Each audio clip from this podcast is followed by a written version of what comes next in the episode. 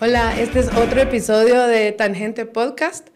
Hoy tenemos una entrevista súper importante porque como hemos dicho muchas veces aquí en este podcast, la política se trata de poder.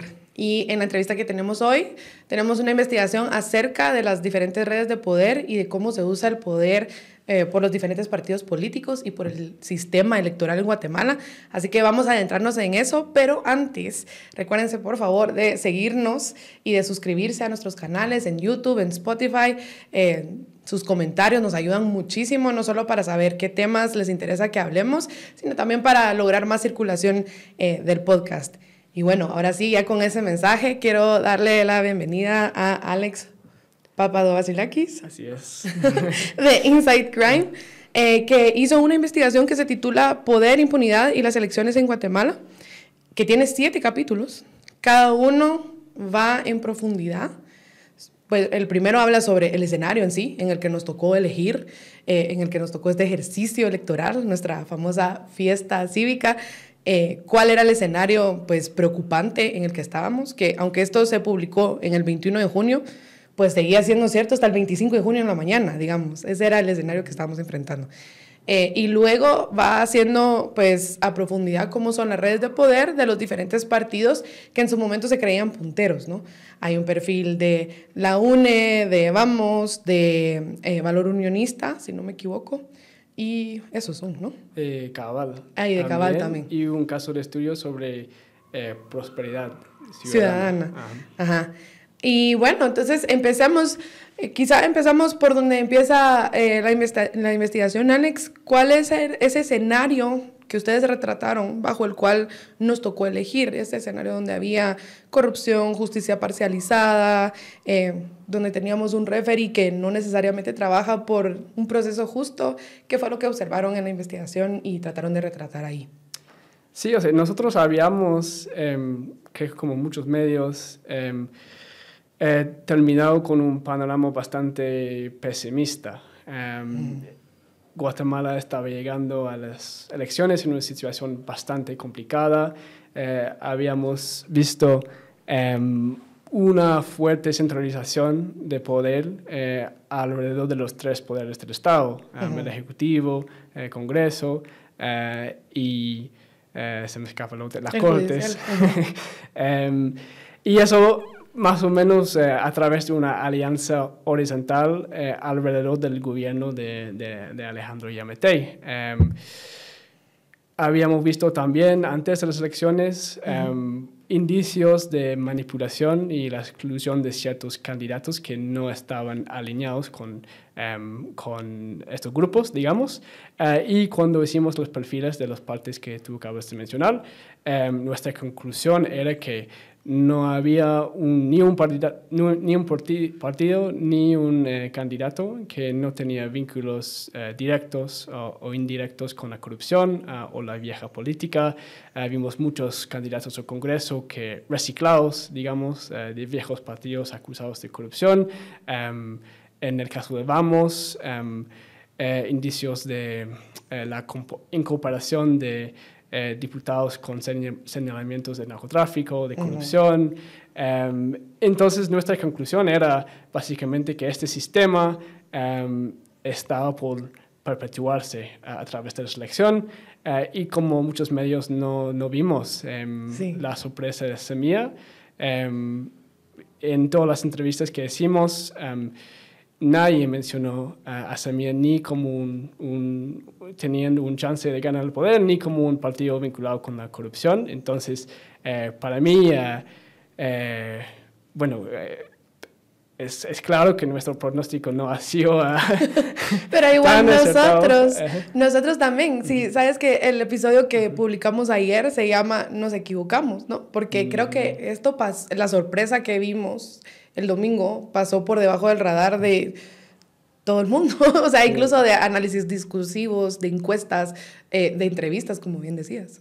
Sí, sí, no, y yo creo que em, de alguna manera demuestra eh, un retraso al sistema de corrupción que intentamos documentar eh, a través del informe, que para nosotros tenía dos propósitos, ¿no? Tener control del Estado para sacar dinero y recursos estatales y al mismo tiempo tener control de las cortes para garantizar la inmunidad, impunidad, lo siento, em, y, y, en el contexto de las elecciones, em, manipular el proceso para que em, solo candidatos que tenían alianzas con el statu quo tenían un chance de ganar, pero eh, al parecer no ha funcionado por, por, por, por el voto. Ah, y eso... Sí, porque subestimaron a Semilla, digamos, porque quizá si Semilla se hubiera perfilado más alto antes, sí hubiera sido uno de esos excluidos eh, por,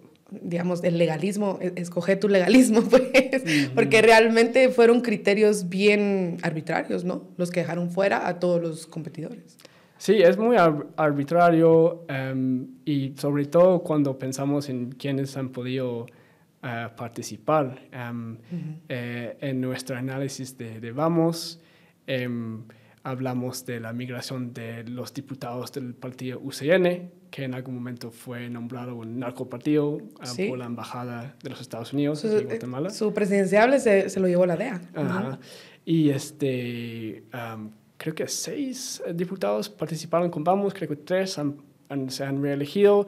Em, tenían un ejército de alcaldes, em, uno de ellos, em, el alcalde de Esquipulas, Palo Gordo, en San Marcos, eh, en, en, algún evento público dijo que reconoció ser narco eh, y él también se redijó a partir de, de, de, las elecciones. Entonces sí hay como una cierta como cuando uno ve las razones para que otros candidatos han sido excluidos por cosas técnicas, eh, eh, sí, o sea, es, eso obviamente creo que yo ha sido el plan para sostener el poder, pero um, está, está por fracasar um, eh, en la, si, si, si, si se mira, gana la segunda vuelta. Ahora, hablemos de Vamos, ahora, ahora que empezaste con Vamos. ¿Por qué? Porque este es el gobierno, todavía tiene que terminar. Digamos, de aquí hasta el 14 de enero Vamos va a tener todavía ese poder. Y además que en las elecciones ganaron bastantes alcaldías y también creo que son 40 curules más o menos al Congreso que están ganando. Es decir, van a tener una bancada bastante grande. Y en ese perfil de Vamos se ven bastantes cosas sobre el manejo del poder y estas redes que tú mencionas. Eh, digamos, mencionan en el estudio cosas como la concentración del poder que mencionabas al principio, cómo usan el judicial como escudo, eh, también el tema de perseguir a sus enemigos y de negar la justicia a ciertas personas. Eh, ¿Qué otras cosas crees que es importante resaltar de esas estructuras de poder de Vamos? Eh, yo creo que lo que vamos a ver es, es, un cambio de roles para Vamos, porque digamos en, el sistema de corrupción horizontal entre los poderes del Estado, eh, ellos han ocupado em, en los últimos cuatro años el, el, ejecutivo. Entonces su poder de negociación ha venido de su control de los recursos eh, del ejecutivo, los ministerios, los contratos, las plazas fantasmas el presupuesto nacional, em, por supuesto, eh, y eso es lo que les ha permitido em, hacer las alianzas necesarias en el Congreso para lograr una mayoría y también les ayuda a hacer alianzas en el sector eh, judicial. Ah, ahora han perdido eh, todo esto. O sea, Manuel Conde no va a ser el presidente, pero em, han logrado la bancada más grande en el Congreso. Entonces, esto les va a permitir negociar um, a través del Congreso, un poco como eh, eh, pensamos en el, rol de la UNE eh, de antes, que era el partido más grande, pero no tenía el control de la presidencia. Entonces, hay, hay eso es algo que también queremos resaltar en el informe, que el sistema puede perpetuarse y simplemente cambiar los roles. y en el caso de que vamos a estar en el Congreso y la UNE gana la presidencia, podríamos ver una continuación de la, del status quo, um, solo con eh, roles eh, intercambiados. Y también hacen una, un perfil sobre el rol de Miguel Martínez, básicamente, ¿no? Sí, em, varias fuentes. Eh, quizás una secreta abierta es como el, la frase que utilizaría para describir su, su papel, que no es funcionario público, pero casi todas las fuentes que entrevistamos para el informe nos dijeron que él es el negociador principal por el bloque de Vamos. creo que eso tiene que ver con, con que cuando Yamete empezó la presidencia, eh, puso a Miguel Martínez como el jefe del centro de gobierno y eso le, le permitía eh, vigilar de alguna manera todo lo que está pasando en los ministerios ah, principales. y digamos que al parecer después de, el, del cierre del centro de gobierno, él siguió en, eh, en el mismo rol, pero extraoficial, que sí hay diputados o eh, otras facciones políticos interesados en, en eh, acceder a recursos eh, estatales, em, que sea contratos o otra cosa. Em, él es la persona con, el que, con la que se tiene que hablar. Incluso, como tú decías, ¿verdad? Es un secreto a voces. Incluso sin estas fuentes, digamos, confiando en lo que estas fuentes te dicen, aún si no lo tuviéramos, sí es un rol que él del cual él parece como eh, enorgullecerse, digamos. Hay ese famoso video donde él está cantando Soy el jefe de jefes, digamos, por ejemplo, en alguna, en alguna campaña o algo así. O, o, digamos, también él acompaña constantemente a eventos oficiales, giras, etcétera, que si no tuviera un cargo público no tendría por qué hacerlo. Entonces, de, de, alguna manera también lo, lo que se puede ver eh, confirma lo que, lo que estás diciendo. Claro, yo creo que eso también es um, factor de la, de la impunidad, ¿no? De que creo que estos actores no se preocupan mucho por la justicia y eh, les permite actuar de una manera como casi abierto. Eh, pero, pero sí, el, vamos, creo que no, no la corrupción durante la administración de Yamete ha sido bastante uh, flagrante. um, recordamos de la, la famosa alfombra sí. llena, uh, uh, lleno de dinero, supuestamente. Um, en, entonces, yo creo, que, yo creo que también viene de esta percepción de, de nosotros tenemos el poder y no tenemos que comportar como los demás. Sí, y esa, pero esa percepción está fundamentada en alianzas que ellos tienen. Ahí retratan alianzas con Consuelo Porras y otros miembros del organismo judicial. Contanos un poquito de eso también. Sí, o sea, yo creo que, eh, digamos, sí, regresando a los dos objetivos de todo esto, ¿no? Uno es eh, aprovechar de recursos estatales y dos, eh, garantizar la eh, eh, impunidad. Em, en garantizando la impunidad eh, se requiere alianzas. Yo creo que el, el más eh, importante eh, cuando estamos hablando de Vamos eh, es la alianza que se ha formado entre Alejandro Yamete y el, el fiscal general Consuelo Porras. Uh -huh. hemos visto en repetidas uh, ocasiones que el, el, Ministerio Público ha estancado o no seguido con investigaciones um, no solamente um, que tiene que ver con Yamete, pero también uh, sus uh, aliados.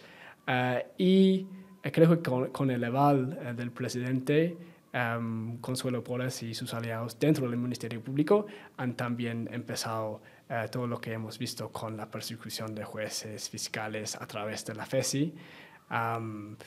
Entonces, sí, o sea, otra vez es un ejemplo de cómo diferentes partes de esta alianza horizontal están más o menos yendo en la misma línea para lograr sus objetivos. Eh, también uh, la Corte de Constitucionalidad uh, ha sido, um, uh, digamos, un logro um, para la administración actual y sus aliados. Um, y cuando digo logro me refiero a que la composición del corte ha cambiado para que sea más alineado con intereses eh, oscuras eh, y em, eh, sus aliados en el Congreso también han logrado um, estancar las elecciones de las altas cortes, específicamente la Corte Suprema, um, y en cambio la Corte Suprema ha protegido a muchos diputados. Entonces es como cuando uno entra, digamos, a la máquina uh -huh. y, y, a ver cómo, cómo esto funciona, uno se da cuenta que todo tiene que ver con un intercambio de favores constante uh, sí. entre esos actores. Sí, incluso usan ahí un, un, término que les llaman como brokers de poder, digamos, porque hacen esos, esos intercambios y, y, y esa como pareciera una compraventa, ¿no? De, de, poder ver por impunidad o de votos por dinero y así. Eh, hablemos también de la UNE. Digamos, eh, sí hicieron un perfil de la UNE, la UNE corre en la segunda vuelta, eh, ganó la primera vuelta, ¿no? Eh, ¿Qué encontraron en términos de esas redes de, de poder y, y, digamos, redes eh, de, de, procurar impunidad en términos de la UNE?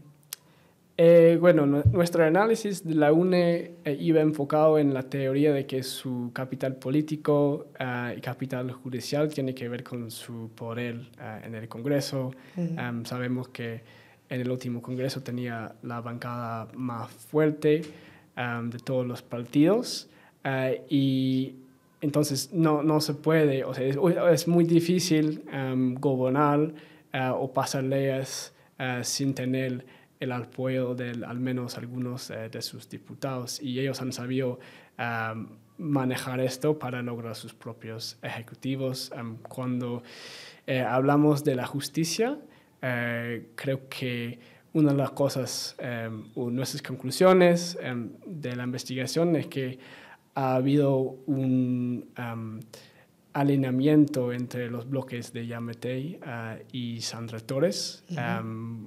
eh, empezando con um, una rebelión contra Sandra Torres dentro de su propio partido. Um, sí. eh, el, tribun el tribun Tribunal Supremo Electoral eh, en, en, su momento eh, ayudó a Sandra Torres y, y, le ayudó a mantener el control del partido. Um, varias fuentes con las que hablamos e incluso los propios diputados de la UNE han acusado a a Yamatei, o, o, han dicho que eso es parte de una alianza entre yeah. uh, Yamatei uh, y Sandra Torres. Eso nos llama mucho la atención.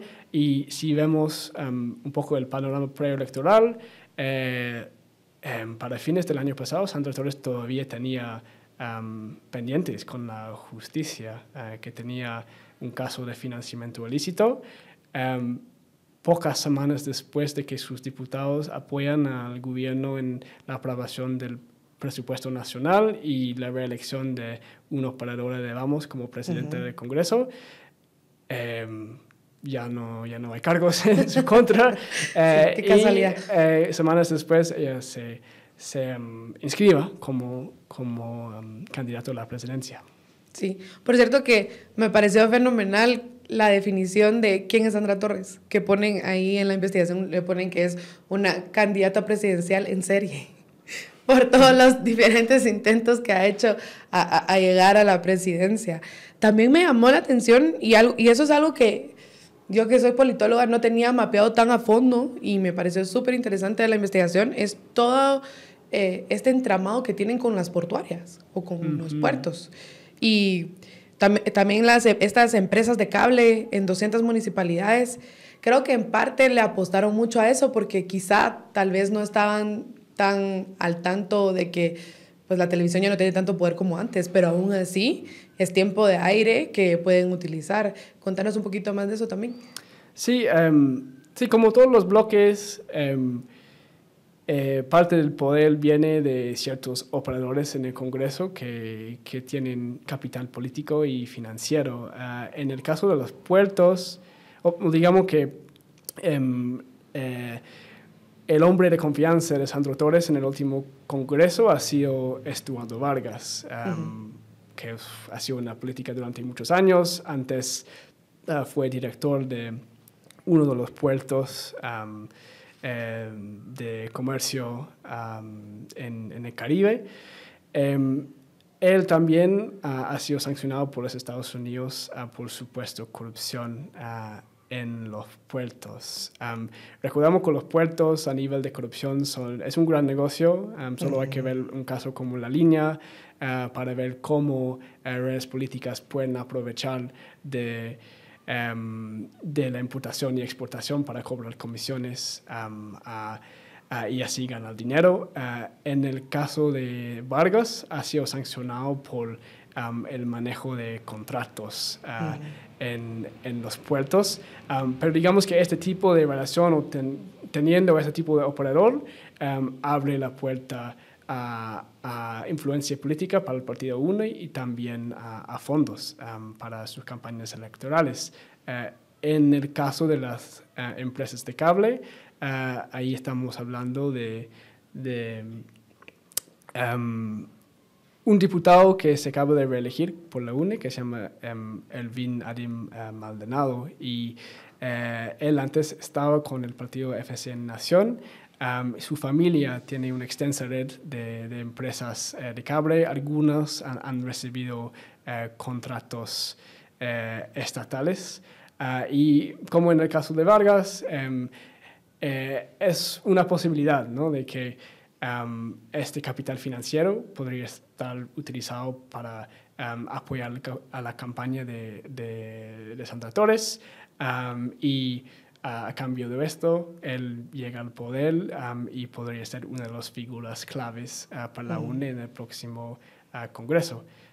Pero eso ha sido una estrategia de ellos durante muchos años, ¿no? colocando a em, operadores a veces regionales em, con mucho poder, eh, muchas veces en el Congreso, eh, eh, que se llaman caciques regionales, em, con el fin de recolectar más votos y movilizar fondos, a veces ilícitas, para intentar ganar la presidencia que para la UNE solo ha, funcionado en, en, una ocasión. Y bueno, y ahora una de las alianzas que a mí me sorprendió también por todo el pasado de la UNE y, y bueno, por esa como metamorfosis que ha vivido Sandra Torres de ser miembro y vicepresidenta de la Internacional Socialista y posicionarse ella misma como socialdemócrata a esta a la más conservadora y son estas alianzas con iglesias evangélicas eh, y bueno, a través de su yerno también con empresas de seguridad, por ejemplo. Sí, creo que lo de las iglesias, em, bueno, ellos saben que su fuerte es ganar votos en el rural, ¿no? Eh, y de alguna manera, si quieren ganar la presidencia, en algún momento van a tener que um, recortar más votos en el capital. Em, esta gira a la derecha puede ser, con, con la iglesia en Bélgica, puede ser ah, un intento para hacer esto. recordamos también que eh, las iglesias, cuando hablamos de crimen organizado, las iglesias evangélicas en Guatemala son de las instituciones menos transparentes eh, que hay eh, y con menos restricciones cuando se trata de flujos de dinero. Entonces, hemos visto que con el mundo del narcotráfico, las iglesias también se usa para el lavado de dinero. entonces eso también llama mucho la atención, ese tipo de alianza. Um, perdón, olvidé el...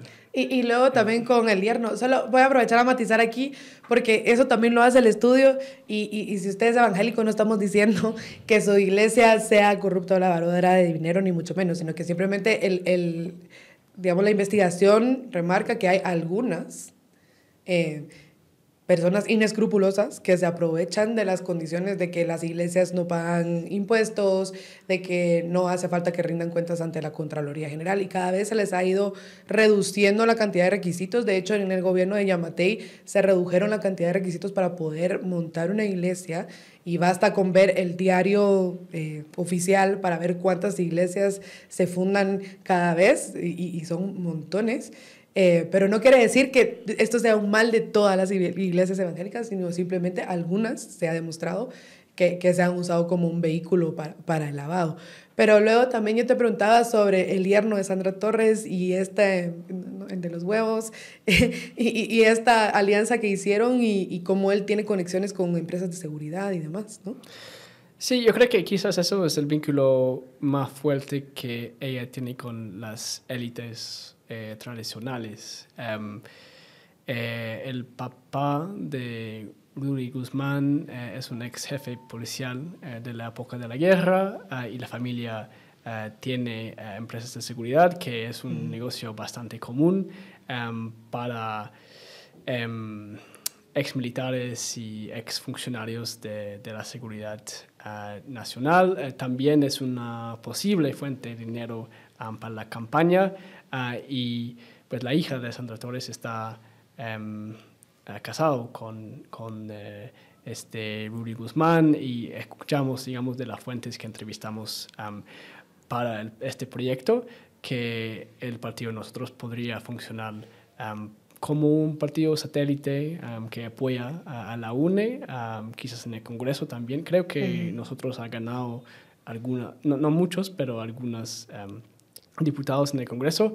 Ah, y en algún momento se ha hablado de que el partido podría ser una alternativa para Sandra Torres en el caso de que eh, los diputados de la UNE eh, hubieran logrado uh, sacarla del partido, pero al final no, no pasó y eso entonces ahora tiene dos. eso que en los rumores.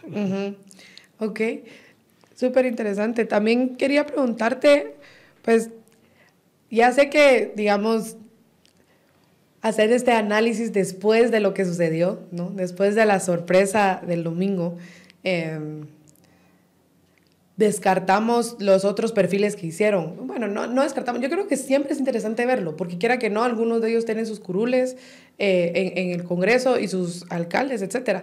Pero sabiendo ya la sorpresa que hubo el domingo y viendo hacia atrás a esta investigación que hicieron ustedes, eh, ¿cómo ves estos perfiles de los demás partidos políticos? ¿Tú crees que algo de lo que ustedes investigaron puede darnos luces de por qué no triunfaron y por qué fracasaron en las elecciones? Eh, bueno, en el caso de, digamos, el tercer perfil que hicimos eh, ha sido el perfil de valor y de subriríos.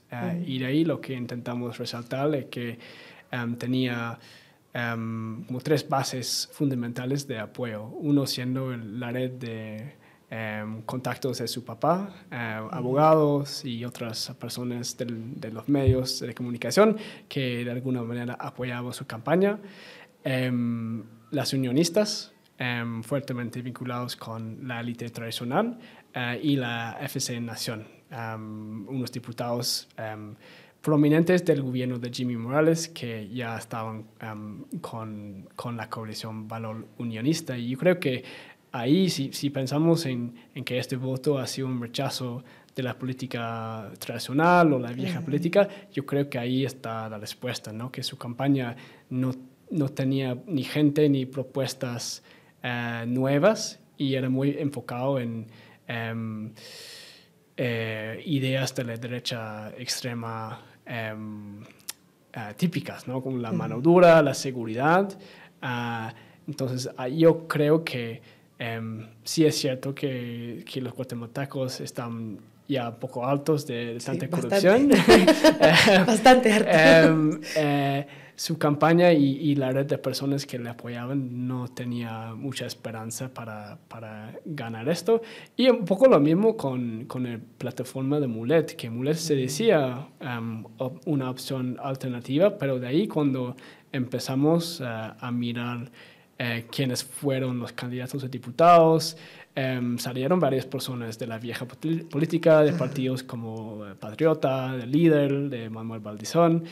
Entonces creo que tampoco em, había una propuesta o, no podían evidenciar que su, su, partido político iba a prometer algo diferente. Yo creo que eso ha sido el error de los dos partidos. el último partido que perfilamos era el de Carlos Pineda, eh, Prosperidad Ciudadana, pues al final no competieron en las elecciones, entonces solo em, utilizamos este caso para mostrar cómo eh, los eh, bloques de poder que actualmente tienen el poder del gobierno pueden mover los cortes para, para em, descalificar a algunos candidatos. Sí, yo creo que sí, sí hay bastante, digamos, me suena bastante acertado lo que estás diciendo porque Digamos, normalmente se ve en política, en ciencia política, que gana el candidato que más se acerca al votante mediano, ¿no? Y tradicionalmente eso, esa gráfica del votante mediano se ve en términos de izquierda-derecha, ¿no? Y normalmente el, el, grueso de los votantes está más o menos en el centro, quizá un poquito centro-derecha, centro-izquierda, etc. Y lo que hacen regularmente los candidatos es que tratan de irse acercando, eh, acercando al centro poco a poco, que es más o menos lo que me mencionabas de Sandra Torres, ¿no? Que ella estaba perfilada muy a la izquierda y se ha ido acercando, digamos, haciendo más a la derecha buscando el centro, quizá. Pero lo que yo veo es que esta vez el votante mediano no se está definiendo por izquierda-derecha. El votante mediano se está, digamos, decantando por anticorrupción o antisistema, anti-status quo. Digamos, en vez de ver los ejes como izquierda-derecha, habría que verlos como eh, sistema tradicional, vieja política, status quo, como quieras llamarle, versus gente que está en contra de eh, e, e, este sistema. Y allí es donde todos estos candidatos que le jugaron a qué tan cerca del centro, derecha izquierda están, han perdido, porque no se están acercando al votante mediano que lo que está buscando es una política más limpia, ¿no? una política libre de corrupción eh, y una política que no sirva para todo esto que, que, el estudio menciona, ¿no? procurar impunidad, ser brokers de poder, eh, intercambio de favores, etc. O sea, el, el, electorado lo que está buscando parece ser el mensaje del domingo, es algo que esté totalmente alejado de esto. Sí, o al menos algo diferente. Hubiera uh -huh. sido muy interesante ver... Um, los resultados si hubiera participado Carlos Pineda, porque él también agarró mucho eh, interés de voto, pero tampoco era una persona que ofrecía necesariamente una propuesta clara uh, uh -huh. con respecto a la corrupción. Entonces yo creo que sí, o sea, pero, pero sí, sí decía, ¿no? Sí decía que él quería acabar con la corrupción, pero sí, yo creo que él, eh, obviamente Samia, Um, en, en, los principios de la campaña, Roberto Arazú también ha ganado uh -huh. un poquito de interés uh, con su discurso fuerte contra Yamatei. Um, entonces, sí, yo creo que hay un cierto um, impaciencia con los políticos eh, tradicionales uh, y cualquier partido que en este momento está ofreciendo una propuesta clara que eh, le da al voto eh, electoral algo diferente, um, tiene buenas posibilidades de, llegar al poder. Así es, sí. O, bueno, eso, eso parece confirmar los resultados del domingo. Ahora, normalmente el tipo de investigaciones que hace son distintas. Eh, digamos, hace, ¿qué? Unos meses, cuando todavía estábamos en la radio, nos llamábamos, fíjese que entrevistamos a Alex, pero era una investigación sobre redes de tala de madera en el Petén y de hecho hasta se fue a meter al bosque. Yo no sé cómo, cómo te fuiste a meter, pero a, al, al bosque y la frontera entre Petén y México y descubrir toda esa red criminal. Pero eh, ese es el tipo de investigación que normalmente hacías y ahora esta vez fue electoral. ¿Qué te llevó a hacer investigación electoral? ¿Cómo fue distinto este tipo de trabajo eh, y, y, qué estabas buscando? Ya, yeah, bueno, normalmente nos enfocamos, o sea, somos una organización que, que estudia el crimen organizado. Uh, eh, digamos que las elecciones podríamos decir que es un asunto un poquito más uh, político. Uh, pero en, caso de, en el caso de Guatemala, eh, la política y, uh, y, el y, el crimen organizado tienen estrechos eh, vínculos, ¿no? Uh -huh. pero, pero de hecho, um, este estudio empezó con la idea de actualizarnos un poco sobre um, la corrupción en Guatemala y, y las élites, um, pero nos dimos cuenta muy rápido de que con las elecciones, o en vísperas de las elecciones, se necesitaba perfilar uh, a las personas y candidaturas que um, posiblemente iban a tener um, el poder después de las elecciones. Uh, entonces, uh, entramos en esto um, primero como un, un, análisis del sistema, ¿no? Uh -huh. Cómo el sistema está funcionando. No estamos diciendo que los bloques que perfilamos son los únicos, pero sí creo que cada uno nos permite a, abrir como uh, o, o, de ilustrar um, un parte del sistema de corrupción um, que ha, ha sobrevivido um, hasta el día de hoy uh, en Guatemala. y bueno, si, si leen el informe van a, van a ver la, la estrecha relación entre uh -huh. la política y el crimen organizado. y, y, no, por, por, eso básicamente que uh, empezamos, no, solo sin, uh, sin pensar mucho en las elecciones, um, pero con cada mes íbamos agarrando más uh, información sobre los candidatos y, y pensamos que em, valía la pena em, publicar eh, algo antes de las elecciones por, por, la gravedad de, de, la situación. Incluso ahorita después de la, de la primera vuelta todavía hay bastante información valiosa, sobre todo porque hay que ver que hay alcaldes y hay diputados que pertenecen a esos mismos bloques y comprender cómo están las redes de poder en los partidos políticos de estos diputados y estos alcaldes, pues también le da luces al ciudadano de qué es lo que está pasando. Y también ayuda como a, a, digamos, sí, uno se ilusiona de pensar qué bueno que un partido que no pertenezca a ninguna de estas redes de poder, ni de intercambio de favores, ni de corrupción, tenga la posibilidad de llegar a ejercer la presidencia. Pero a ese mismo partido le va a tocar ejercer la presidencia, si es que queda electo, em, dentro de este mismo sistema, ¿no? O sea, el sistema persiste. Eh, estos bloques que investigan de diferentes partidos políticos van a persistir también.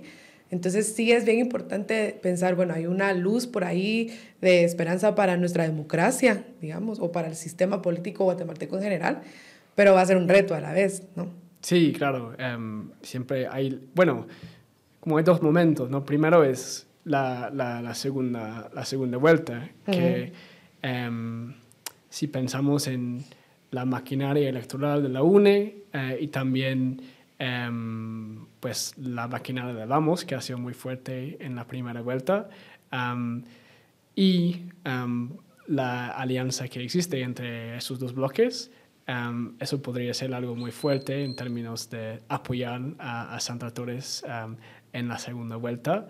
Uh, entonces creo que eso es un primer reto para, para Semilla, uh, pensar cómo um, uh, oponerse a, esta eventualidad. y claro, o sea, no importa los resultados de la segunda vuelta, va a ser una situación muy complicada todavía en el Congreso. Pues tenemos a Vamos, que tiene 39 diputados, um, si no estoy mal, um, pero si vas sumando otros partidos como Viva, Cabal, Valor, todos, eh, la UNE, todos que podríamos decir quizás tendrían más interés en aliarse con la UNE que, que con Semilla, um, va a estar uh, una situación uh, compleja para las personas eh, en el Congreso que quieren eh, em, empezar con iniciativas de ley em, que realmente buscan frenar la corrupción eh, y la impunidad. Em, pero igual sí, en el caso de que Semilla llegara a la presidencia, eso también es una pérdida muy grande para, digamos, el impacto. Pierden un eje, digamos, porque tú decías que, que tienen un, un, digamos, un poder horizontal entre ejecutivo, legislativo, judicial, estarían perdiendo el ejecutivo y probablemente, bueno, luego de dos años que se tiene que elegir un nuevo fiscal general, lo, lo más probable es que pierdan esa, e, e, ese poder también. Ajá. Sí, entonces, es, es, como un pastel muy grande y todos quieren su propio pedazo. y, no lo van a soltar fácil no también. lo van a soltar fácil. Eh, pero sí, el, el, ejecutivo, el Ejecutivo es un eje eh, importantísimo porque estamos hablando de eh, miles de millones de dólares en contratos estatales, trabajos gubernamentales bien pagados, todo eso se puede cambiar negociar para ganar alianzas. Pero sí, eso sería una pérdida financiera muy grande para eh, de un lado para, digamos, el pacto actual y también una oportunidad muy grande para cambiar la manera en la que este, este dinero eh, gestione en, en, el país, que si vemos eh, los, los reportajes que vimos seguidos de contratos sospechosos en la construcción de carreteras, este tipo de cosas, creo que se podría manejar de una manera más transparente. Sí, y digamos, tanto así es eso que, que temen perder este eje de poder, que ya se ve un montón de campaña negra, digamos. Aquí lo importante es, y, y, y, ahí es donde yo veo también el valor del informe, es que el votante se dé cuenta de cuáles son esas redes de poder y a quién le conviene difundir esos mensajes de campaña negra o, o a quién le conviene eh, despertar emociones como miedo, paranoia, conspiración en contra de semilla. Pues naturalmente a quienes le conviene son los que están siendo beneficiados por toda esta red de poder, de intercambio de favores y demás eh, que, que, tiene la UNE, ¿no? Porque de perder la UNE, ellos perderían también eh, toda esa cuota de poder. Alex, contale a la gente dónde pueden encontrar el informe y, y cómo pueden saber que, que el informe es imparcial, digamos. Eh, vale. Em, pueden encontrar el informe en nuestra página web que es insidecrime.org. Eh, y eh, bueno, puedo explicar un poquito cuál ha sido la metodología de la investigación y un poco sobre nuestra organización. somos una ONG sin lucros, sin lucros financieros, no sé cómo decirlo. Sin ánimo de lucro, sí. Ajá, sin ánimo de lucro, ahí, así es. Em, independiente eh, eh, en términos eh, editoriales em, y colaboramos con, pues en este proyecto hemos colaborado con entre investigadores de los Estados Unidos, de Guatemala, de México, también como parte del estudio entrevistamos a más de 60 fuentes de todo tipo, de eh, fiscales, eh, analistas, abogados defensores, sector privado. Entonces, lo que hemos intentado hacer es comunicar como un resumen de todas esas percepciones uh, combinados con el estudio riguroso de casos judiciales para transmitir un panorama general de lo que está pasando en el país o lo que estaba pasando en el país antes de las elecciones. Y el informe lo pueden encontrar en inglés y en español. Y además, algo que a mí me pareció muy valioso, porque también soy muy visual, es ver esos mapas de las redes de poder. Digamos, si, usted va a la página web de Inside Crime, como decía Alex, y mira el estudio, además de tener acceso a los siete capítulos, pues de una forma bien fácil de navegar, porque si bien se puede descargar, hay una navegación tipo web donde al, lado izquierdo uno tiene cada capítulo, puede ir haciendo clic y leyendo como que si fueran pequeños articulitos, pero además tiene eh, estas gráficas de cómo están las redes de poder con nombres, con fotos, con eh, los diferentes vínculos y digamos las flechas que le hacen a uno clarísimo qué se cambia, por qué, quién tiene poder sobre quién eh, y cómo se negocia todo eso. Así que mi recomendación, sobre todo eh, en preparación para esta segunda vuelta, es que le echen un vistazo, siquiera al menos al de la UNE, porque ahí está bien clarito quiénes se beneficiarían de un posible triunfo de Sandra Torres, ¿no? Sí, sí no, em, yo creo que va a ser muy interesante eh, ver lo que pasa en la segunda vuelta y sobre todo cómo las alianzas que la UNE ha hecho en los últimos tres o cuatro años em, puede ayudar al partido a, ganar, o puede ayudar a los Torres para ganar eh, la segunda vuelta em, de las elecciones. Em, va a ser muy interesante porque ha sido el partido eh, en las dos elecciones, en el 2015 y el 2019, que todos los demás partidos empezaban a rechazar a la UNI para que no llegaran al poder. Entonces va a ser muy interesante si ahora eh, estas, alianzas, estas alianzas eh, han cambiado algo, um, pero ciertamente um, de, nuestra, de nuestras conclusiones del informe um, es claro que para, digamos, el pacto actual, la UNI es un, un socio mucho más viable y ya, ya existen las alianzas eh, necesarias para que eh, esto se pactara más fuerte. O sea, ya, ya, existe ese canal de intercambio, ya existe ese canal de compra-venta o de brokers. Eh, es más fácil para ellos y ya, y ya, saben cómo operar con ellos. La alianza ya existe, como bien decías. Aunque yo me atrevo a decir, y ayer en el episodio que hicimos Daniel Herring se atrevió también a decir que él estaba seguro que, que gana Semilla. Yo también doy mi vaticinio eh, a título personal. Yo, yo, veo muy difícil que la UNE gane. Eh, simplemente por el track histórico, digamos, por algo le decían que ella es la president maker, digamos. O sea, e, el, sueño de todo candidato político era competir contra ella. eh, y viendo históricamente cómo se comporta el votante de la UNE, yo me atrevo a decir que, que la tienen muy difícil, si, no, no van a ganar, o sea, no van a ganar. Pero, pero esa es mi, mi, percepción y mi predicción. Por supuesto que me puedo equivocar y si me equivoco, pues ya vengo y, y, lo digo aquí frente a todos ustedes que son mis testigos hoy.